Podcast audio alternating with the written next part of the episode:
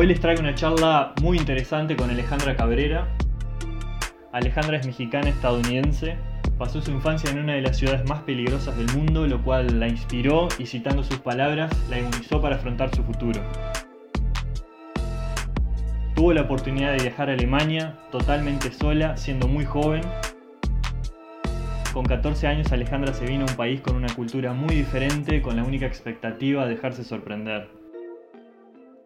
Siguiendo sus sueños, fue a estudiar justicia criminal a Estados Unidos, hizo su pasantía con la policía de Detroit como forense, volvió a Alemania a estudiar una maestría en salud global urbana y actualmente está haciendo una pasantía con Naciones Unidas en el Departamento de Droga y Crimen. cómo fue crecer en una de las ciudades más peligrosas del mundo, armas en la población, su experiencia en la policía, el negocio de las cárceles privadas, la comparación entre el sistema penitenciario estadounidense y el holandés, que fue el tema de la tesis de su maestría, la pena de muerte, el castigo versus la rehabilitación, resocialización de los presos, qué pasa con ellos después de cumplir sus condenas y cuál es su historia personal que la llevó a elegir este camino en su vida. Son algunos de los temas que trataremos hoy con Alejandra y sin más que decirles, mi nombre es Sebastián Nobile y esto es Uruguayo por el Mundo en tiempos de COVID.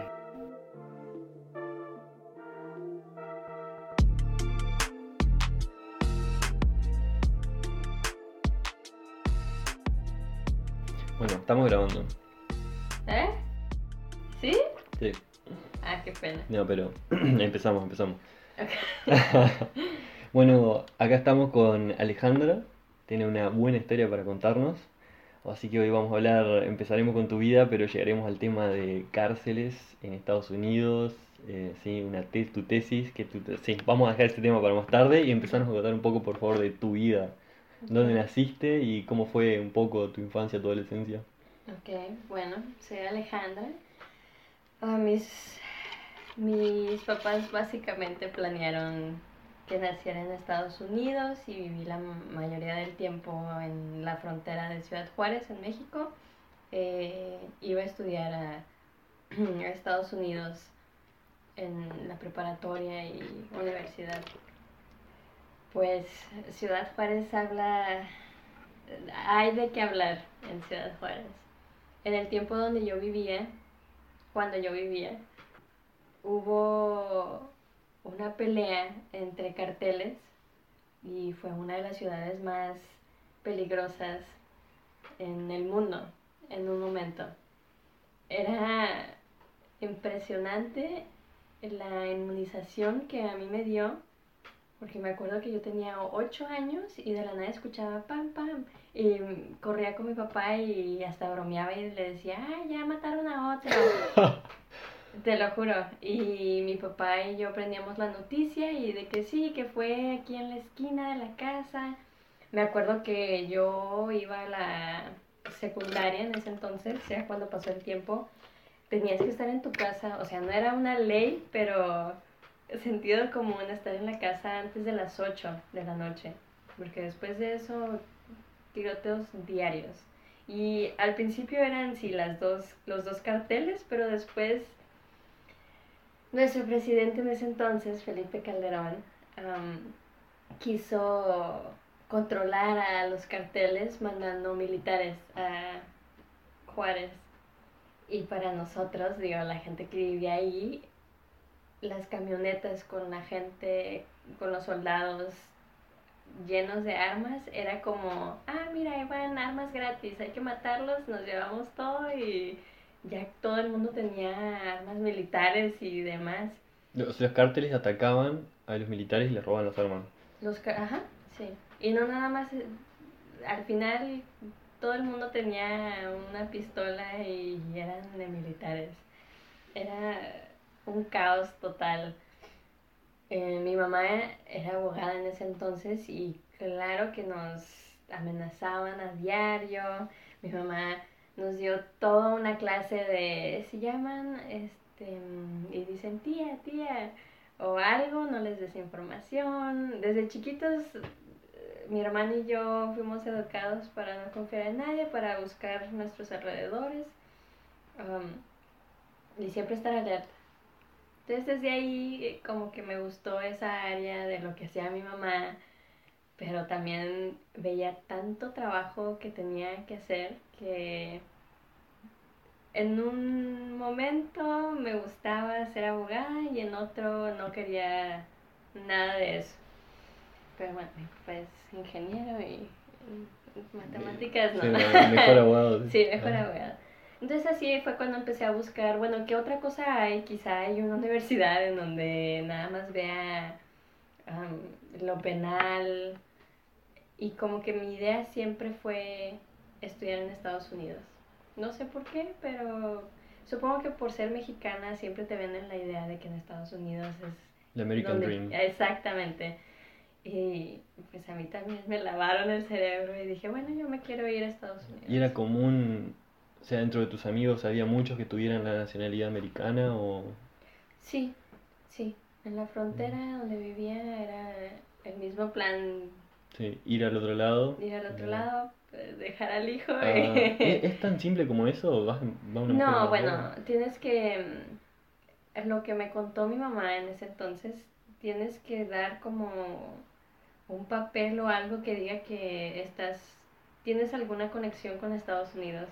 Y creo que en ese entonces mi papá trabajaba, bueno, hasta la fecha trabaja para una compañía americana aunque él trabaja en, México, por, la, por ser compañía americana, se lo dieron. Bueno, la suerte. Sí. Em, bueno, pero es que también mi papá es muy... Casi alemán, así planea todo. Sí, te lo juro. Literalmente, mi hermana y yo tenemos cuatro años de diferencia y fue planeado. Porque en la universidad es mucho dinero para las dos en el momento y bueno, Vamos a la versión de uno y ahorramos cuatro años para el siguiente. Sí, te lo juro, así fue. Ajá, ¿te fuiste a Estados Unidos? Me fui, bueno, antes de eso fue... La delincuencia en Ciudad Juárez estuvo horrible. Mi mamá ya llegó un momento en donde era demasiado y pues bueno, poner en peligro a tus hijos, no. Mi hermano y yo nunca tuvimos una relación muy amigable. Entonces fue cuando mis papás también, por querer que sus hijos tuvieran una experiencia fuera de México, eh, bueno, una experiencia internacional, lo mandaron a Francia, porque nuestra secundaria era materia tomar japonés y francés. Y a mi hermano le encantó el francés, algo que yo no puedo, ni siquiera en eso nos parecemos, y lo mandaron a Francia a estudiar.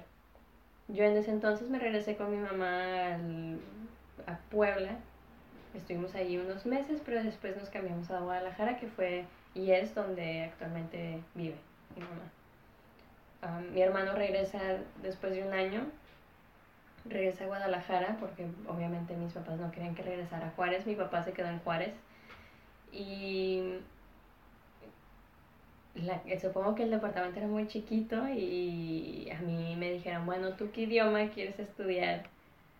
¿O qué te interesa? Porque también queremos que tomes tu experiencia internacional. Ajá, te estaban echando el nido un poquito. Yo no sé por qué. Ajá. Dije, ay, pues alemán suena muy padre. Sí, sí. Ah, porque sí lo dijiste, o sea, no era algo que realmente. Sí, no, ni sé, no tengo ni idea por qué escogí alemán. Ajá. Dije, bueno, pues a Alemania. Ajá. Y me mandaron a Alemania. Ajá. ¿A qué ciudad de Alemania fuiste? Wiesbaden. A una hora de Frankfurt. Um, un pueblito realmente. Pero bueno, eh, se supone que fui a una escuela de lengua la diferencia de mi hermano, mi hermano fue a una escuela donde le iban a revalidar las materias, como no era año perdido. Y a mí, pues, supongo que no había escuela, no sé qué pasó, pero el caso es que yo fui a una escuela de lengua. No sé si lógicamente es una escuela de lengua en donde conoces a todos menos alemanes. Y aprendí más ruso que alemán. Um, sí, ahí me me di la vida loca. Ahí fue cuando experimenté todo lo que tenía que experimentar a los 18, de ir de fiesta, tomar. ¿Y cuántos años tenías allí? 14. Uf, ajá. Y obviamente cuando cumplí ya los 18 ya ni siquiera quería salir de fiesta porque ya era, ah, ya lo hice. No quería estar con los niños. Sí, eh. Entonces, este, me regresé de Alemania y dije, voy a volver porque me gustó mucho el país. Ajá. Por eso es relevante, porque Sí, sí, sí, no, me, bueno, sí, sí, Sí. Me, me alegro que fue una buena experiencia para vos. Sí, Em, sí, me encantó. Y la gente que conocí, digo, nada más, de Alemania nada más tengo una amiga que es de Ucrania, pero vive en Berlín. No la he visitado, pero bueno. Eh, regresé a México y fue cuando hice mis dos años de preparatoria. Conocí a los amigos de- que van a ser para toda mi vida. Sí, perdón, perdón que te corte, pero Sí. antes de que sigas con esa parte, quiero que me cuentes de tu experiencia, de tu primera experiencia en, en- en Alemania, cómo fue cuando llegaste, qué te encontraste, era lo que esperabas. Am, cuando me enviaron a la escuela de lengua, mis, mis papás concordaron que era muy chiquita para ir, 14 años. porque sí, normalmente, o sea, en la escuela de lengua había gente mayor de 18. ¿no? Ujú. Entonces también me empecé a juntar con gente mayor y em, vivía en la casa del director de la escuela. Fatal, tipo, bueno, era no fue tu, una tu- buena experiencia. tu. Gastvater o como... el- Ajá, ajá, Ajá. em, ajá, sí, exacto. Qué bien, ¿no? Tenías al director de tu lado, básicamente. Ah, sí, pero no. Ok. La, la- eran muy. Ay, nefastos. La, la la esposa no nos dejaba comer los dulces. Tenían tres hijos y toda la alacena estaba llena de dulces. Yo tengo 14, o sea, obviamente voy a agarrar un chocolatito dos y se enojaba. Y yo de, ay, no, esto no es. Me regañaban por todo. Era como, papá, no quiero estar aquí. Pedí, pe- pedí un cambio y conocí a una señora muy amable eh, de tercera edad que me daba Coca-Cola para desayunar. este, muy buena gente. Y ya, eh, no sé, como que ahí aprendí a ser muy independiente, a estar sola. Obviamente no era muy madura. Mm, ¿Fue pero- difícil para vos con 14 años? Como el cambio, salir de tu familia, estar sola, ¿no? Porque estuviste sola. No era la primera vez, porque mis papás me habían, a los dos, siempre nos quisieron tener muy... Inter- internacionalizados. ¿no? Not attached, no, no... Sí, sí, como no afianzados a un lugar, como no, que no Ajá, se ni a queden la así. familia. Ajá. Porque mi papá trabajaba y estuvo vi- viviendo en China por dos años. Mi mamá trabajaba 24/7. Eh, Realmente fuimos criados por niñeras y ya. Em, entonces no tengo una cercanía con mis papás. Em, y a los ocho años fue cuando me enviaron por dos meses a Ottawa, a un campamento. Canadá, ¿verdad? Sí, en. Canadá. Em, era nada más un campamento para hacer amigos y eh, nada. Pero te gustó la experiencia de Claro, estar claro, lejos sí. de casa, sí, Oh, sí, sin control un poco. Bueno, sí, obviamente lloraba cada fin de semana porque cada fin de semana me enviaban cartas. Ajá. Em, pero esa fue mi primera experiencia fuera de casa y ya cuando llegué a, a Alemania me, me sentía bien porque aparte mi relación con mi mamá tampoco es la mejor. Siento que mi hermano y mi mamá se parecen mucho en personalidad y yo soy más reservada como mi papá. Entonces me sentí como en un aire fresco y libre. Entonces realmente creo que también por eso le echo flores a Alemania, pero Ujú. también era en el momento en mi vida que me gustó estar sola, sea el lugar que sea. Mm, No quiero estigmatizar a toda la población, pero bueno, creo que los alemanes son un poco más reservados, ¿no? En Sí, general. sí, y sí, eso fue lo, lo, lo que yo vi. Em, digo, a comparación con los rusos, y mi- en mi opinión y mi experiencia, los rusos eran tan secos y, y los, los chistes que hacían eran como groseros. No sé, se me hizo muy grosera el cómo hablaban y lo que decían pero siempre lo comparaba con alemanes. Y los alemanes también son serios y secos, pero como que son buena gente, no Ah, sí, sé. sí, con modales. Sí, con modales. Y me encantó, porque eh, técnicamente yo me considero una persona así. Bueno, esa fue tu experiencia en Alemania. Esa fue mi experiencia en Alemania, Ajá. cumplí 15 años ahí. Ajá. ¿Con la señora o con, Con la señora, sí, sí, sí. sí. ahí fue cuando conocí los Bean Boitel, los, las bolitas con crema batida adentro. Los Me conozco. encantan. Te, te lo estás perdiendo. Ajá. En cualquier lugar lo venden. mm, Ya, te- ya tendré Sí, para sí. mi próximo lo voy a tener en cuenta. Ujú. Ajá, sí, te volviste a México con Me 15. volví a México con 15, empecé mi preparatoria. Seguía teniendo en cuenta que quería estudiar la universidad en Estados Unidos. Entonces Ujú. yo hablé con mis papás em, en el último año de preparatoria. Les dije, oigan, creo que es buena idea que haga mi último año de preparatoria en Estados Unidos porque en ese último año, de lo que yo sabía, tienes un counselor, un consejero que te ayuda a aplicar a universidades o te guía. Y dije, necesito esa ayuda para que sepa Más cuál o es el siguiente paso sí. y lo que... Ajá, exacto.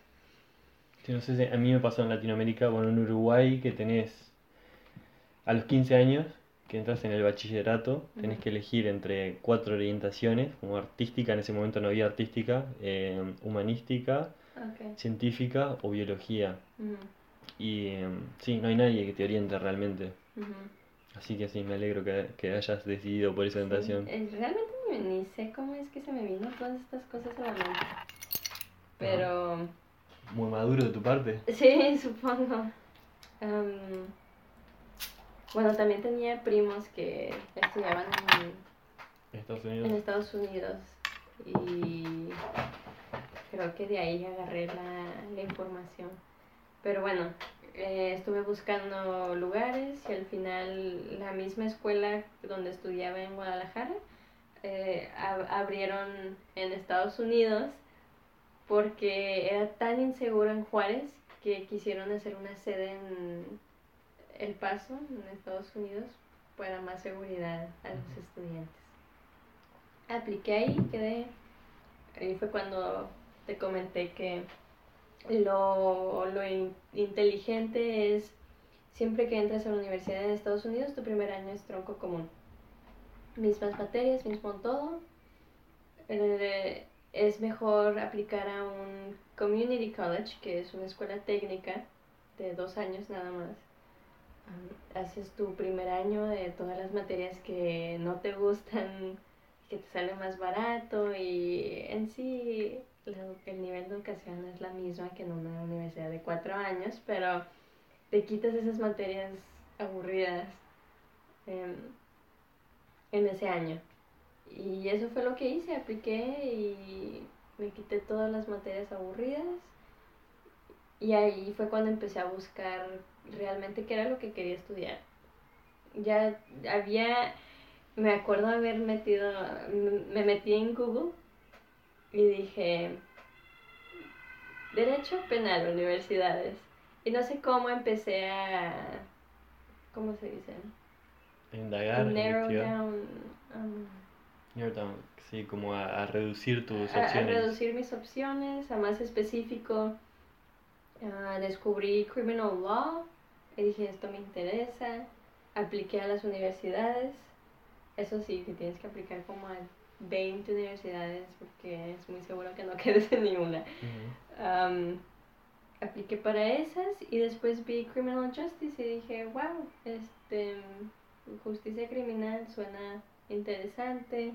Empecé a ver los planes de las universidades. em- Me acuerdo que busqué top 10 universidades en Criminal Justice y ahí salió esta universidad donde estudié en Oakland, donde tenían especializaciones de esa carrera. O sea, había Criminal Justice con especialización en IT, Criminal Justice con especialización en Law Enforcement y lo que yo estudié que fue en Homeland Security. Realmente las clases no son no cambian mucho. Si es IT, tomas obviamente clases de programación, pero introducción. Law enforcement es tronco común, se supone que terminas la universidad y vas para la academia para policía. Y lo que yo estudié tomaba clases como terrorismo, antiterrorismo, cybercrime, que de hecho es el por qué ahorita estoy en una pasantía sobre cybercrime, pero es más de análisis y human rights. Tengo entendido que eso es el futuro del cybercrime, como que hoy en día hay más posibilidades como nación de ser atacado por un hacker Sí. que por un terrorista, o, o los daños que puede ocasionar un hacker en tu país son mucho más grandes que uno que explote en una plaza. Claro, y aparte hay situaciones donde son indetectables y sí se puede hacer muchísimo daño en línea. ¿Como qué, por ejemplo? Como atacar directamente a un... Bueno, para empezar, eh, sacar información de otro país para tu ventaja. Creo que eso es suficiente para, digo, todo lo que es clasificado, pueden tener acceso a... Ujú. Y vos trabajás, en- o sea, vos es lo que estudiás es como una parte de defensa para eso, ¿no? Sí, No como una parte de ataque para... sí, no, no, no. Eh, Me acuerdo hace poco vi un- una entrevista a Snowden, ¿conoces a Snowden? sí, Em, con respecto a las elecciones de Trump, que Trump aparentemente fue eh, ayudado por Rusia para las elecciones y él contaba que em, Rusia tiene algo así como 42 proyectos para influir sobre Estados Unidos, mm, pero Estados Unidos tiene 78 proyectos para influir sobre Rusia, o sea, como que todas las naciones están tratando de influir a través del ciberespacio entre una y otra, ¿sí? sí, sí. Y ahí, ahí entras vos a defender, a defender a los Estados Unidos de América. Bueno, estudié para eso. Pero mm, en ese entonces mi, mi meta era trabajar para la po- Policía Federal. Mm, como el FBI o algo así. Ajá, exactamente. Dije, primero, antes de llegar a esto que es tan cliché de que sí, yo quiero trabajar para el FBI, dije, primero tengo que pasar por policía, por la academia. Y fue cuando empecé mi internship, mi pasantía en el departamento de policía de Detroit. También, porque Detroit, am, Ciudad Juárez es la versión es la, es la misma situación que pasó en Detroit. La delincuencia estaba horrible, fue una, hasta la fecha creo que sigue siendo una de las ciudades más peligrosas. Y obviamente Alejandra, su servidora, quiso ir a investigar y a ver, A ver qué qué- pasa, a ver cuál es cómo solucionamos sí. Este, dije, ¿cuál es la diferencia de si son lo mismo en asesinatos en Detroit y en Juárez? ¿Cuál es el approach? La, la forma de acercarse al problema o algo así. La manera en que el gobierno intervino. Porque obviamente, como comenté, en Juárez el, pre- el presidente intentó enviar a militares y obviamente no funcionó. Em, se supone que ese era mi objetivo, el saber qué, pero al final hubo algo que me llamó más la atención, que fue toda la gente que es- arrestaban estaba enferma mental.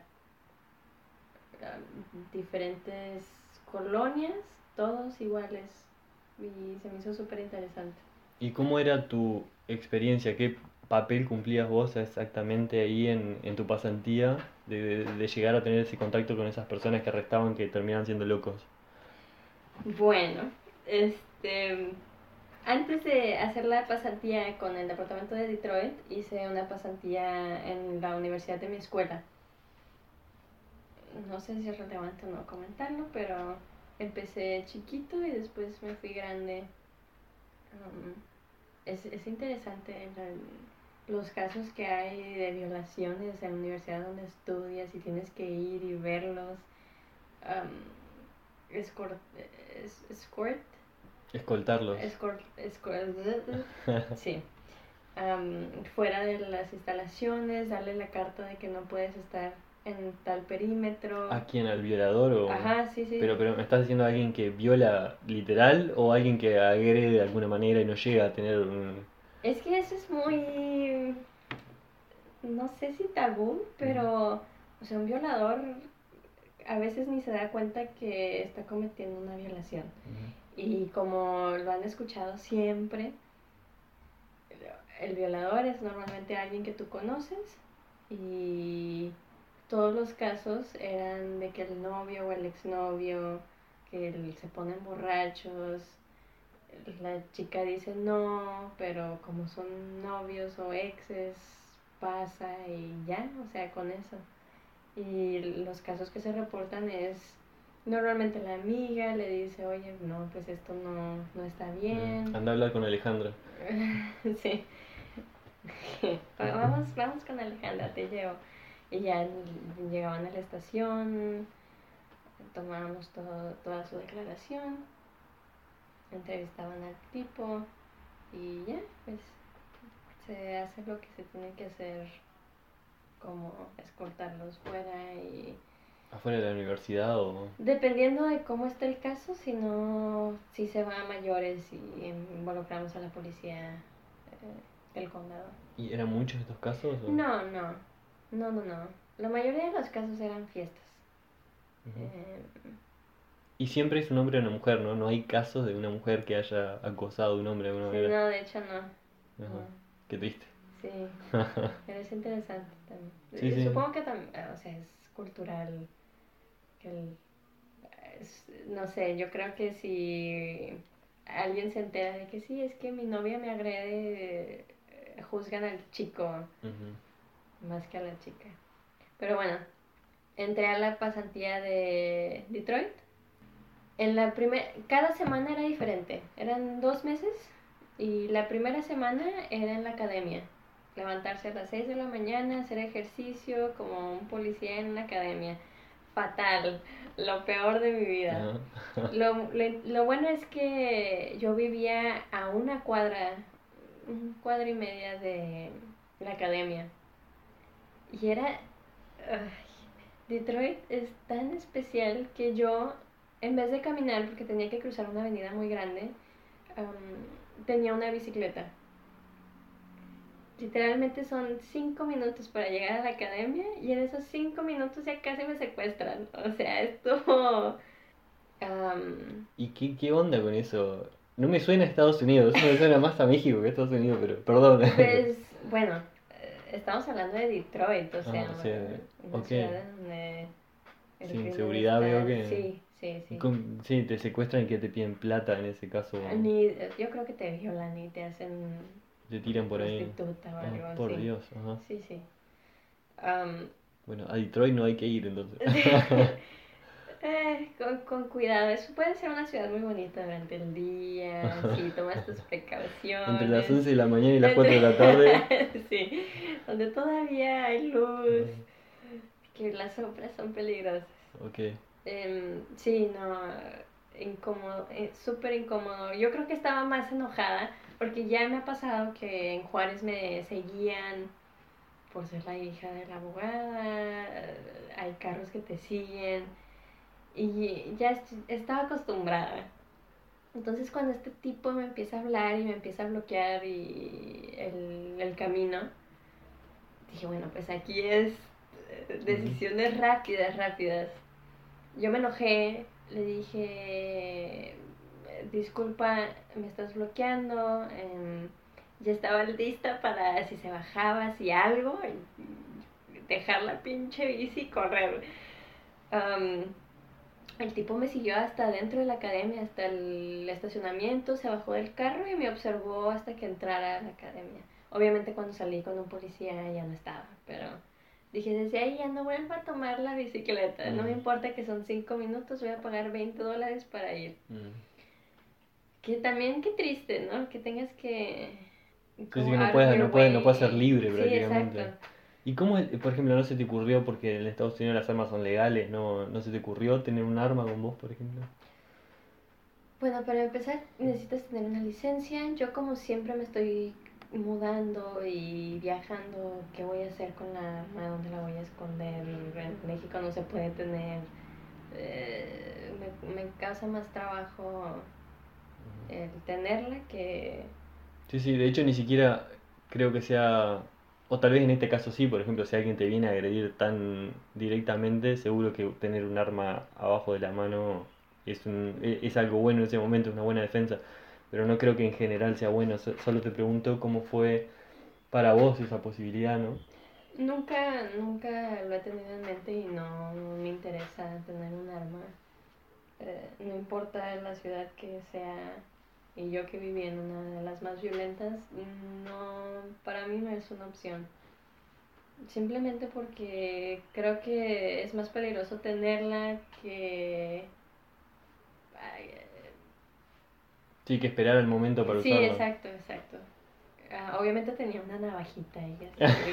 Por las dudas. Sí, pero era la que, que espérame, déjame la Sí, sí, abro sí, y... Entre eso sí. ya, ya estás trabajando ahora ahí.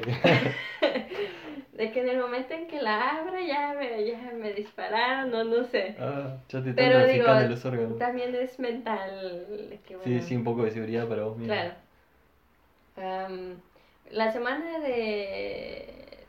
En la academia estuvo X, digo, nada especial. Después íbamos a trabajar en unidades especiales dentro del departamento de policía.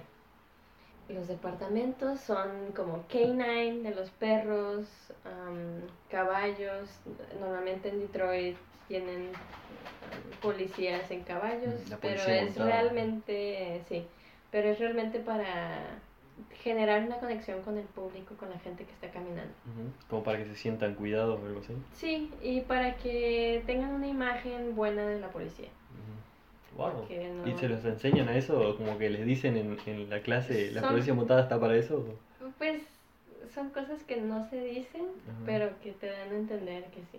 Porque todo el mundo quiere tocar el caballito y Wow, es una imagen de la policía que dan Sí. para... Wow. este mm, bomb squad de bombas. Y yo, porque no sé por qué, escogí Crime Scene Services. Um, básicamente, si lo tengo que traducir, es como forense. Suena, suena interesante y, cuando le contaba a mi mamá y todas mis tías de que, ay, como en CSI. Sí, tía, sí. Suena interesante, ¿no? De que vas al área del crimen, tomas fotos, colectas evidencia. ¡Wow! ¡Uf! ¡Qué divertido! Me acuerdo el segundo día llamarle a mi papá llorando, diciéndole, no sé en qué me metí, ya no quiero estar aquí. ¿Con qué te encontraste? Bueno, déjame de cuento. Am, en, la prim- en el primer día me dicen, ay, hay un caso de un cuerpo que ya lleva como una semana y media, tenemos que ir a fotografiarlo y recolectar evidencia. Yo decía, vamos, súper emocionada, bien vestidita. Ajá. Llegamos al área. Lo interesante aquí es que por esta pasantía de que estar trabajando en unidades especiales te das cuenta cómo trabaja la policía. O sea, porque no todo lo hace un oficial, sino es un caso grande y tú haces una parte y otro departamento hace otra. Yo como forense trabajo, digamos, como para el departamento de homicidio o con los detectives. Entonces llegamos a- con, los eh, con los detectives, ellos te dicen que recolectar. La única información que te dicen a ti como forense es está tal cuerpo en tal piso. Se murió de tal cosa. Y ya. Ah, A nosotros nos habían dicho que se había muerto por sobredosis y que ya llevaba como una semana y media por ahí quizá. Bueno, segundo piso del hostal donde fuimos. Entró el Un primer hostal, y estuvo, y estuvo una semana y media en un hostal. en un hostal. Ah, tenía que haber llamado antes. Ajá, contando. Bueno, pero es que todos en ese edificio estaban locos, te lo juro. Todos los que estaban en ese pasillo estaban gritando. Uf, uf. O sí, Ah, no, Eh, pésimo. esperando para morir de otra Sí. sobredosis. Te lo juro. Llegamos al primer piso y ya desde ahí apesta. Dije, ¿qué es esto? Ajá. Esto no sale en CSI, dijiste. Sí, esto, esto, la gente en la, en la serie se están ahí tan cerca del cuerpo y no, no se mueven, no dicen nada, no toman fotos, ajá, ajá. Hasta por las orejas te entró el olor, Ah, por Dios. sí. Ah, Lo peor, yo creo, es que, bueno, primero. En primer piso huele asqueroso. Subimos, todo el pasillo está lleno de moscas. Yo al principio estaba muy emocionada, dije, wow, wow, sí, sí huele así feo, pero no tanto. Ajá. Abro la puerta de este departamento y el tipo está literalmente ahí, a un metro, con un charco de sangre, pipí, otras cosas que no sé ni qué es. Y su cabeza está viendo hacia el piso, o sea, no se ve la cara. El olor está insoportable, no hay acondicionamiento. Ventilación. No hay ventilación, ni en el pasillo, ni en el cuarto. Está horrible todo. Empiezo a tomar fotos. El detective te dice, toma foto aquí y después colectas esto.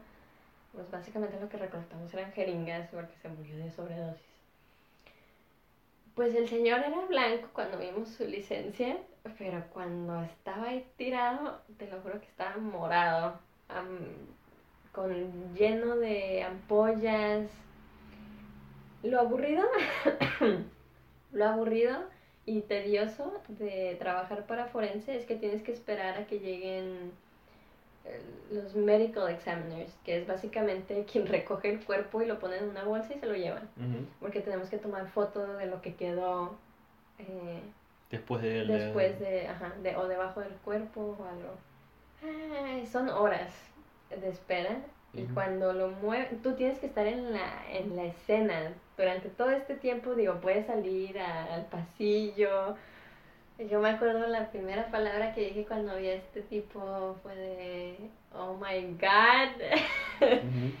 Fue muy algo que no- en mi vida me había esperado ver y como primer día obviamente cuando voltean y cargan al tipo su cara está aplastada toda la sangre está saliendo de la cara. Me impactó muchísimo pero aquí fue como me afectó a mí. Saliendo de esta escena no sé por qué me dio hambre. Dije ay este como que Ah, tengo se me hambre antojan Oh, unas enchiladas. se me antoja una hamburguesa. Ah, voy a Burger King y pido mi hamburguesita. Obviamente huele a muerto, huele a asqueroso. Eso es lo peor de que cuando estás al lado de un cuerpo muerto se te pega todo, todo. Hueles a muerto todo el día, te lo juro. Aunque no lo toques, le igual. Aunque no lo toques, todos los, digo, cuando las ampollas se le reventaron y sale el líquido, también hay gases y todos esos gases se te pegan a la ropa y horrible. Mucha gente tenía ropa extra, a mí me tuvieron que prestar porque pues obviamente es mi primer día, yo qué voy a No saber. tenías la experiencia. Sí. Este, pido mi hamburguesita y la chica súper grosera de que se le olvidó mi vaso y le dije, oye, este, se te olvidó mi vaso y pensaba que no lo había pagado y yo de, no, sí, pero aquí está mi ticket y la tipo de, ah, y me da el vaso con una actitud Ah. que ahí fue cuando me afectó todo. Y dije, hace 10 minutos yo estaba recogiendo y tomándole fotos a un muerto y tú estás trabajando dándole vueltas a una hamburguesa y haciendo una hamburguesa. ¿Qué te pasa? O sea, Ajá, me ajá. sentí tan... ¿Quieres cambiar por cinco minutos? Sí, de que tú no sabes el día que yo tuve Ajá. y yo no te estoy respondiendo así. Llegué a mi casa y fue ese día que lloré y le dije, papá, no creo poder hacer esto.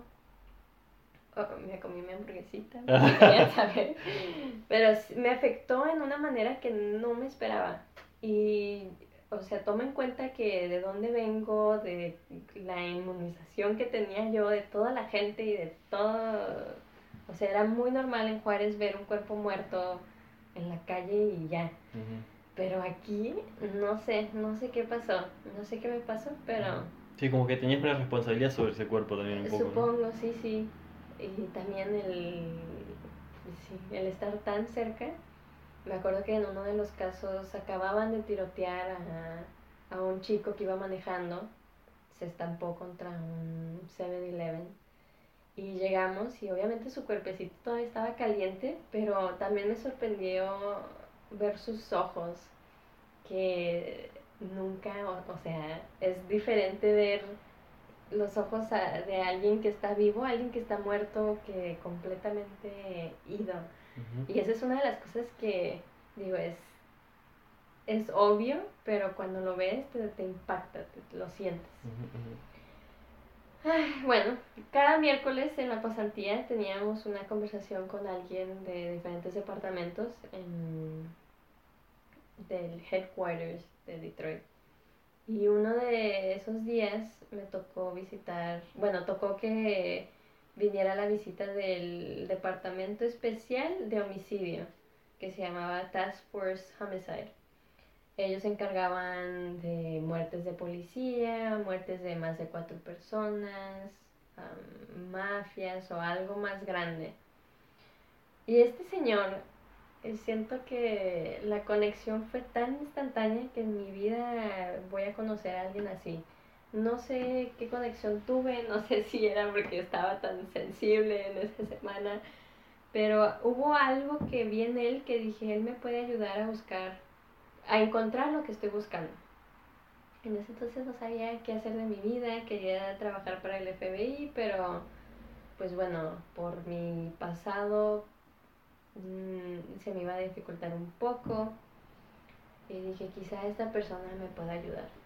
Ah, dije voy a esperar a que termine de hablar, de, de que explique lo que de, de lo que se encarga él y después me voy a acercar y pedirle su número y no sé qué voy a decir, pero mm, tengo que, no lo tengo que dejar ir.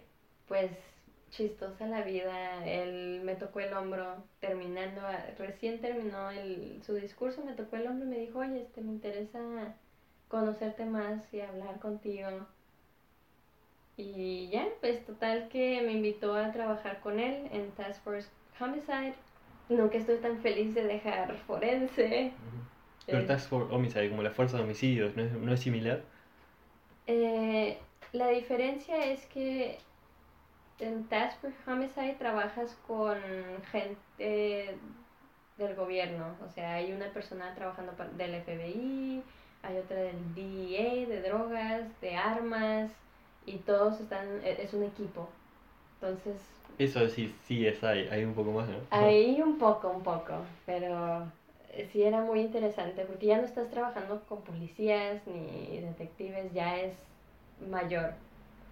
Y eh, me tocó, tuve la fortuna de estar cuando... Perdón, no quiero interrumpirte, pero quiero antes de pasar a esa parte, ¿cómo fue tu experiencia de estar con la policía, de, de- hacer tu pasantía junto a la policía? ¿Cómo era la policía de Estados Unidos? am, de, en precincts, am, Por- vos, te- vos tuviste que, en tu pasantía tenías que estar junto a la policía, ¿no? sí, claro, con ride-alongs, de que sentarte al lado o atrás de... Ah, hacer los procedimientos de policía sí, y sí, vos sí. estando con ellos. Ajá, ¿Cómo, era, ¿Cómo era esa actitud? ¿Cómo eran ellos? ¿Cómo viste vos a la gente en general? Es decir, también... El precinct que me tocó a mí eran todos blancos. Muy... Me, me caían bien, pero sí eran muy racistas. En la Mm. noche eh, teníamos que manejar por la ciudad y cada persona negra que veían se paraban, lo alumbraban y ellos tenían que levantarse la playera para que nosotros viéramos que no tenían armas. Pero supongo que lo hacían diario porque la mayoría de las personas lo hacían sin tener que pedir Automáticamente. automáticamente. Y los policías sí decían de que así me gusta, bien portado. Y obviamente cuando arrestábamos a, a personas, este se veía la diferencia cuando apresaban a alguien blanco y a alguien negro. En negro Mm. sí se veía cómo le apretaban más. Wow. Sí, sí, sí.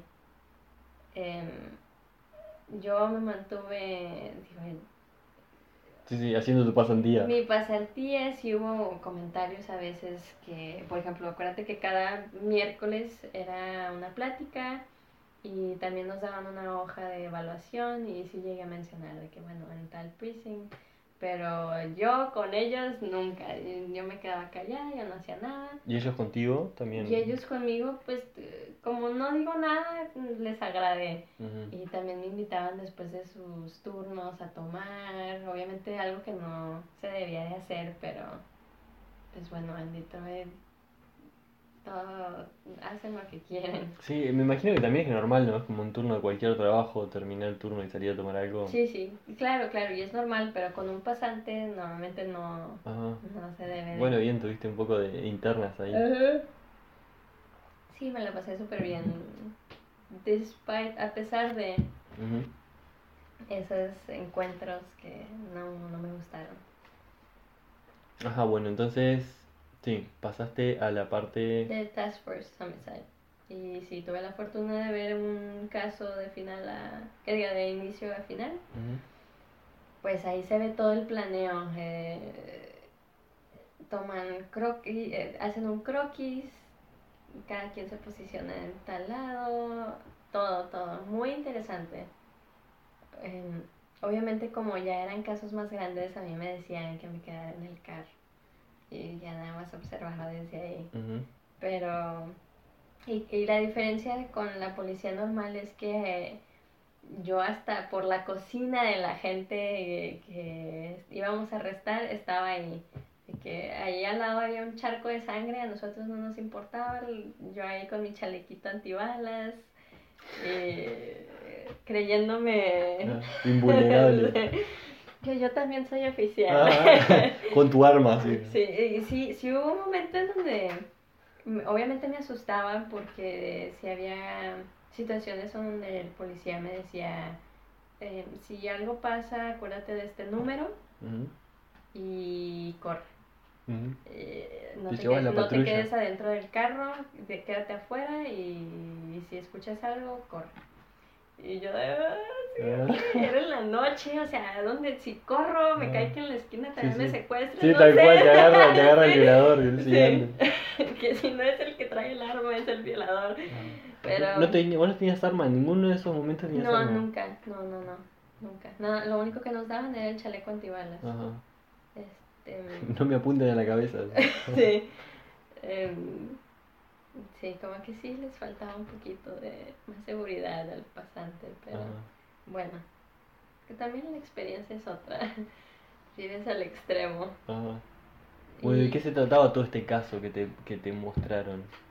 En Task for Homicide eh, fue sobre un señor que disparaba como 100, 200 rondas a una casa y era la tercera vez que pasaba. What? Ajá. Entonces fuimos a investigar, obviamente no hay cámaras, entonces lo primero que hacemos es tocar a los vecinos de que quién es, vi- viste algo, bla, bla, bla. La dueña de la casa es una señora anciana, no tiene hijos, nada, o sea, no hay una conexión del por qué... Mm, Como un enemigo algo Ajá, exacto. Dijimos, bueno, ya podemos decir que es alguien enfermo porque es lo normal. No tiene motivo. no tiene motivo y es lo común. Lo común en su mente. En, en Detroit al menos. Am, pusimos cámaras, obviamente pasó otra vez, hasta el carro del, del otro vecino le disparó.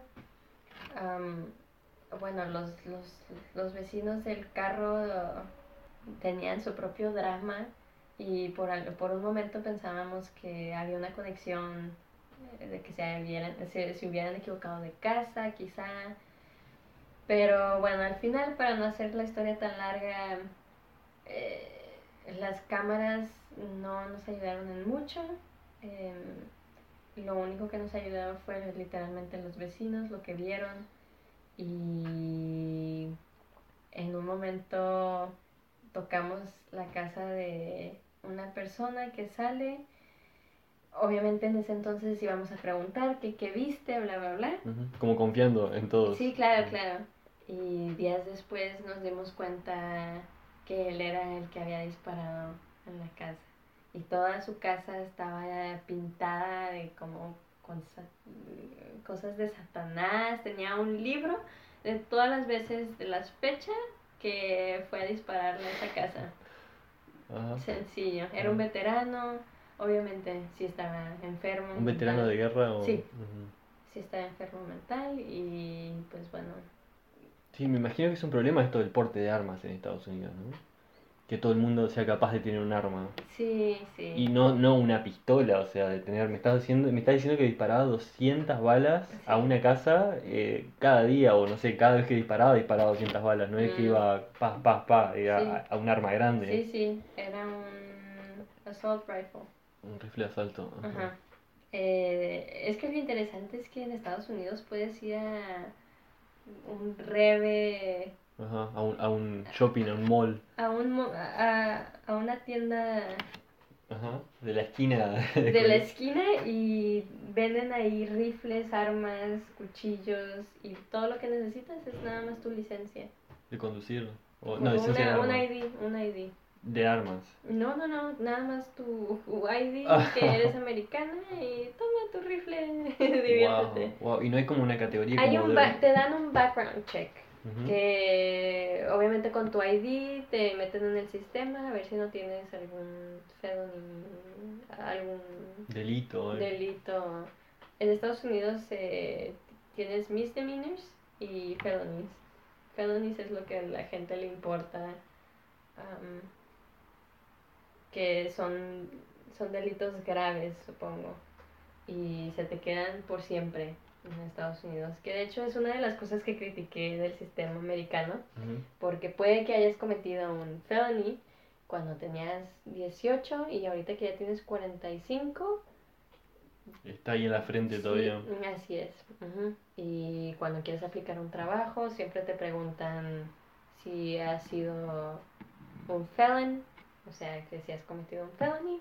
¿Qué es exactamente felony? ¿De- de- ¿Disparar o matar, asesinar, robar? Puede ser, sí, homicidios, pero también tener crack, por ejemplo. Ujú. Mm. Marihuana, por ejemplo, no. Hay No, marihuana sería un misdemeanor. Ok. Ujú. Algo que requiera encarcelamiento, Ujú. para ponerlo de esa manera, Ah, es un felony. es un felony. Ok, Ujú. Así, básicamente, si estuviste en la cárcel, vas a tener un registro de por vida. Básicamente. Ajá. No, no me quote on that, pero... Ah, no, no 100%, pero Sí. 95%. Ok.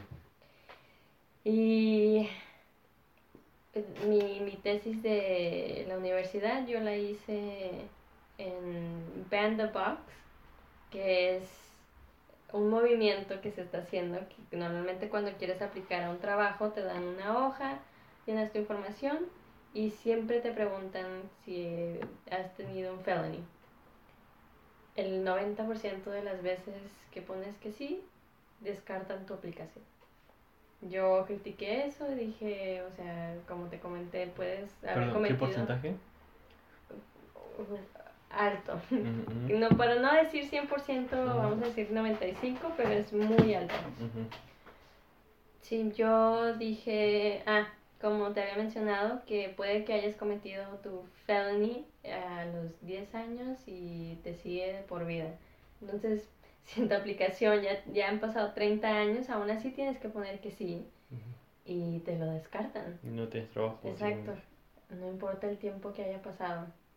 Y yo lo que critiqué fue que no deberían de preguntar eso y al menos en la aplicación que pase a segunda, a la entrevista y ya, ya puedes preguntar, sí, y que es, tienes más oportunidad a, a la aplicación en papel. Y después, cuando pasó todo lo de la pasantía en Detroit, toda la gente que arrestábamos estaba enferma mental. Y yo, yo sabía que en Estados Unidos hubo un problema del opioides. Em, ¿Qué son exactamente los opioides? es- Son básicamente medicamentos que te prescriben los doctores, que es muy fácil de obtener, pero son muy adictivos y normalmente la gente no los usa bien o los vende y se crea el tráfico de estas medicinas. Em, me surgió la, la curiosidad en saber más al, al respecto y dije, bueno, para tener una experiencia más amplia, eh, estaría bien ir a Alemania de regreso. Una, porque pues me encanta el país y dos, porque es un país primermundista que obviamente muy diferente su sistema judicial al de Estados Unidos.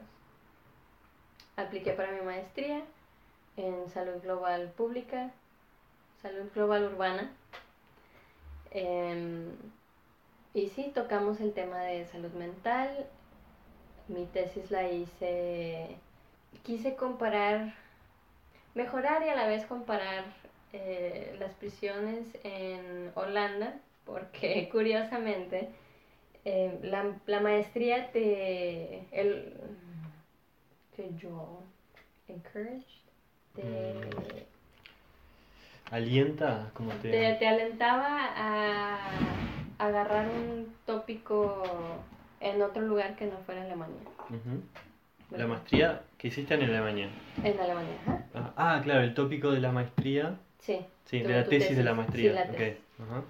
Yo escogí Holanda porque eso tiene todo el mundo sabe que cierran prisiones ahí porque no hay prisioneros y tienen a una prisión que la denominan como lujuriosa. Entonces me, me, me agradó la idea y quería definir realmente que para que ellos, para ellos que era lujuria. Bueno, para empezar su la primera etapa de procesamiento es súper diferente a Estados Unidos. Ah, Ahí te hacen una evaluación extensa y si tienes un problema mental, no vas a prisión, sino vas a rehabilitación y tienen como... Es una, es una prisión solamente de rehabilitación, donde tienes doctores y policías que están entrenados en Para lidiar con gente con estos para problemas. lidiar, exacto, sí. Y para ellos, obviamente, prisiones es no para castigar, sino para rehabilitar. Sí. La diferencia de Estados Unidos es que es todo un tema y hay tantas prisiones privadas en Estados Unidos que necesitas tener a gente en prisiones porque te da dinero y es todo un negocio las prisiones privadas en Estados Unidos. Tener, tener tu cárcel llena te da Sí. dinero. Ujú. Sí, no tengo ni idea cómo funciona eso en Latinoamérica, ¿sabes? Creo que en Uruguay todas las cárceles son públicas, o sea, son propiedad del Estado, entonces Ujú. al Estado no le conviene eh, tener presos porque son más gastos. Pero sí, en Estados Unidos si son privadas y el Estado paga por la cárcel, eh, cuanto más presos haya mejor, o sea, cuanto más Claro. delincuencia mejor para, para la cárcel en sí misma. Ujú, Sí, es interesante el tema. Ajá. Y mi tesis yo la hice creando un modelo ah, basado en esta prisión de Holanda, en rehabilitación y todo el proceso y la educación que se tiene que tomar, que sería lo básico para tener una prisión que realmente disminuya el recidivismo. Reincidencia. para disminuir la reincidencia. Ajá. Son cosas tan simples, pero curiosamente no, no las hay en varias prisiones y en varios países. Vos sabés que es algo que no llego a entender, ¿no? Cómo la... Mira, me pasó de ver un documental de Michael Moore de que el documental se llama Where to Invite Next, dónde invadir la próxima vez. Y tiene, en un momento tiene esta comparación de cárceles y tal cual va a Holanda y a- en Holanda hace como 5 años hubo un tipo que entrenó en, en Call of Duty, en Call of Duty, en el juego de computadoras, entrenó como usar armas y se fue hasta- una isla de un campamento de niños judíos y los mató a todos, como 100 niños o una cosa así. Y bueno, Michael Moore se encuentra con el padre de uno de estos niños y mm, bueno, la pena máxima es de 25 años y viven en cárceles que son de lujo en comparación de la- cualquier cárcel del resto del mundo. Y mm, le preguntan al padre, ¿qué harías si te lo traemos en este momento al preso? Y él dice, nada, dice, pero él mató a tu hijo. Y él dice, sí, yo no tengo el derecho de quitarle la vida a otra persona. Y ya ahí ya yo siento como ciudadano una diferencia muy grande entre él y yo. O sea, yo, si me, eso me pasa a mí, yo voy a exigir que a mí me traigan enfrente de mí esa persona y que yo disponga de él. Y yo me imagino en Uruguay, si eso pasa, si este tipo hace una cosa así, yo creo que la población va a estar de acuerdo en que me entreguen a mí ese tipo y, y yo lo voy a matar y nadie va a protestar a- al respecto. O sea, me, para- si me pareció no solo que el sistema penitenciario tiene una estructura muy diferente, sino que la cabeza de la gente en general de la población es diferente para poder tener este sistema. De hecho, también hay mucha gente que piensa que pena de muerte es mejor. ¿Qué pensás de eso? En el, digo, em, viéndolo como alguien que estudió el sistema judicial de Estados Unidos, yo lo veo mejor. No, yo lo veo peor que em, de por vida, encarcelado de por vida. Es más caro para nosotros como ciudadanos americanos el tener, ¿ah? Tener, tener un preso. tener eh, la pena de muerte. ¿Por qué? Pensé que era al revés, mantener a alguien toda la vida que matarlo. No, Ah, pues es que no lo matan luego, luego, o sea, pasan años. Hasta Y- que definitivamente lo matan. Y el proceso y el papeleo es más largo que sentenciarlo de por vida. Toma más tiempo, es más caro Y terminas matando a alguien. y termina así. Que bueno, ahora sí, mi opinión, yo no creo que una vida por una vida. Simple. Ajá, sí, es un poco rudimentario. Sí. Em, Sí, porque al final yo supongo que el, el- suponiendo, ¿no? Sin saber del tema, que el que la cárcel, o sea, si vos sentenciás a una persona a X cantidad de tiempo a perder su libertad, es para que aprenda a sociabilizar, a, a- a que no cometa el acto antisocial que tuvo para volver a la sociedad y que sea un ciudadano normal, pero... Claro, obviamente va a haber gente y hay varios famosos am, asesinos seriales famosos que nunca iban a cambiar y, demás, claro, claro. Pero yo lo veo y como yo hice mi tesis y yo he hablado de esto, yo no pienso que una cárcel debe de ser para castigar. Entonces yo realmente creo firmemente que se puede rehabilitar a cualquier persona si se da el trato adecuado y que claro que no varias prisiones no están educadas para ese tipo de Rehabilitación. approach, sí. Bueno, y contame más de tu tesis, ¿qué otras diferencias viste entre Holanda y Estados Unidos? Sí, dale, Eh, tranquila, tranquila. es que para empezar el, todo el, el proceso de processing, de assessment en, en Estados Unidos, ay, me gustaría tener mi tesis para leerlo. En Estados Unidos, si cometes un crimen, digamos un asesinato, pero estás borracho, te, te dan el cargo como asesinato. O sea, no importa que estuvieras borracho. Y en Holanda sí toman en cuenta el por qué lo hiciste. Y es una pena, un proceso diferente, no general como en Estados Unidos. O sea, como que son más específicos en Holanda en, en Tien- todo tienen, sentido. tienen en cuenta lo- el- los motivos. Todo, sí, tu salud mental, eh, la situación, sí. ¿Qué más? Am, ¿Y cuál fue tu, no, sé si tenés conocimiento de el sistemas penitenciarios en, en México, por ejemplo?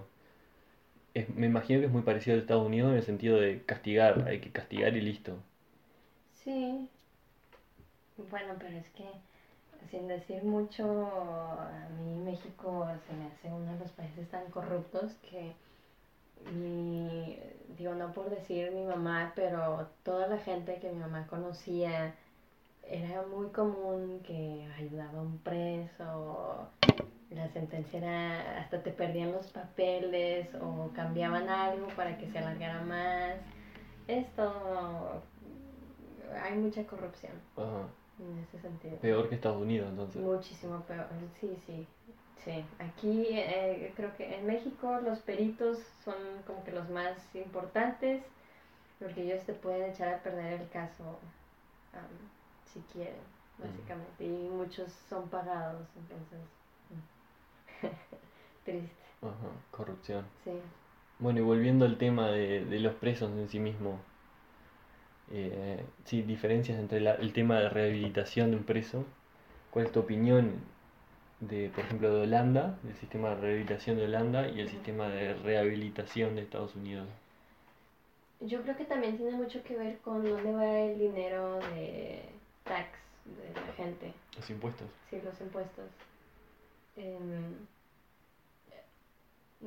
o hay una mínima cantidad que se le ponen a centros, a cárceles, como GEDs que puedes estudiar en la cárcel, cuando salgas ya tienes tu certificación, um, pero de rehabilitación realmente no hay workshops. Los únicos como workshops son de hacer los calzones para tal compañía y te dan 30 centavos por calzón. ¿Cómo es eso? En Estados Unidos usan a los presos como fuente de trabajo para... Así es, sí. Ajá. Digo, es- les pagan, por eso no es ilegal ni nada. Ajá, pero también es- le pagan un mínimo, me sí, imagino. Sí, centavos, o sea, nada. No es como realmente un trabajador, no. por eso es que vale la pena contratar presos.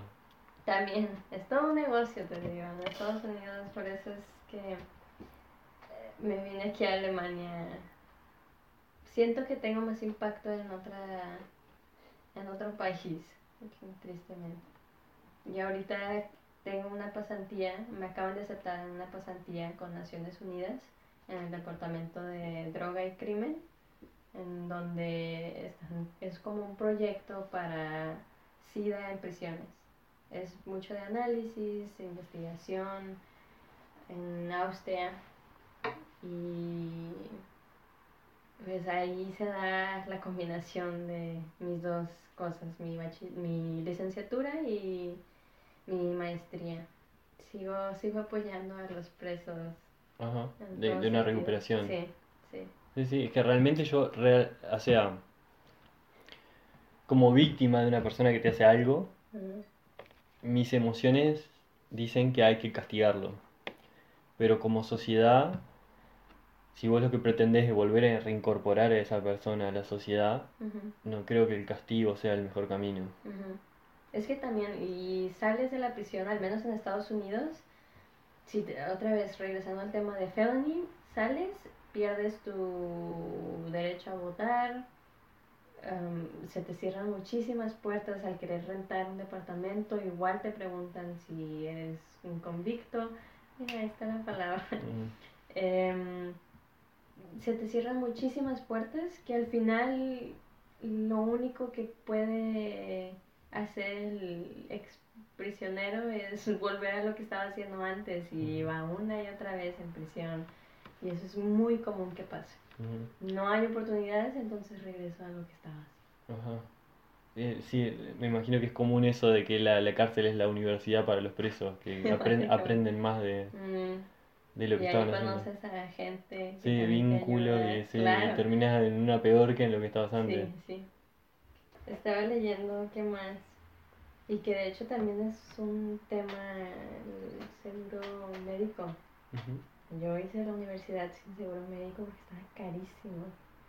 Y en prisiones en Estados Unidos solo dan eh, el básico healthcare y en Holanda dan primario, o sea, todo. De hecho, una de las preguntas que hice al director de la prisión que investigué fue eh, embarazadas, ¿qué hacen? Porque muchas, muchas veces tienes el hijo y al hijo lo sacan y a ver qué. Y en Holanda, de hecho, puedes tener a tu bebé ahí por varias semanas, meses, dependiendo de cómo... Sí, sino que críe, no que se críe en la cárcel, pero Sí, pero con la mamá y, se me hizo muy humano. totalmente, sí. Y, y en el caso de Estados Unidos, una mujer tiene un hijo, se lo sacan y que va al sistema de, Sí, pues va, ajá. va al sistema Va al básicamente, sí. sistema, o si tiene algún familiar, se queda con el familiar, pero no puedes tener hijos para nada en la cárcel. Que son pequeñas cositas que... Que se suman y Sí, Y tengo entendido que en la cárcel de Estados Unidos van muchos negros, como que gran porcentaje de los presos son negros y eso influye, por ejemplo, como decís vos, que después, no sé cuánto tiempo después que salen de la prisión, o sea, mientras son presos no pueden votar y después de que salen de la prisión tampoco, no sé cuánto tiempo. Y que eso influye en, la- en las elecciones. Si hay mucho porcentaje de negros en la cárcel, eso quiere decir que hay una gran parte de la población con, con cierta afinidad a ciertos partidos políticos que no van a poder votar Y va a influir en las elecciones. Que de hecho en Holanda los presos son los primeros que votan en tiempos de elecciones. Primero vota el preso y después votan el resto de los ciudadanos. Para ir terminando y extendiendo un poco, eh, quiero que me cuentes un poco de tu experiencia de, de viaje, cómo fue para vos, cómo tu experiencia personal, en qué te ha enriquecido andar un poco acá, allá, por todo el mundo. No sé, eres como que más empático con toda la gente, porque las culturas son diferentes y aprendes. Mm, yo, como lo aprendí a mis 14 años, a mí los alemanes me encantan, se me hacen muy correctos y pues espero quedarme aquí a trabajar y vivir, pero al menos en este futuro me veo en Austria trabajando con Naciones Unidas, pero espero que en un futuro regrese a Alemania. Bueno, vale, entonces muchas gracias por haber venido. A ti por invitarme. Y te deseo mucha suerte con, con tu pasantía ahora, con tu nuevo emprendimiento, Ujú. Naciones Unidas. Y bueno, tal vez el siguiente podcast sea ya ahí con nuevas historias Ujú. Y faltaron, pero a la- para la próxima. La para la próxima. próxima. Bueno, muchas gracias, un gusto haberte tenido por acá. gracias a ti. Bye.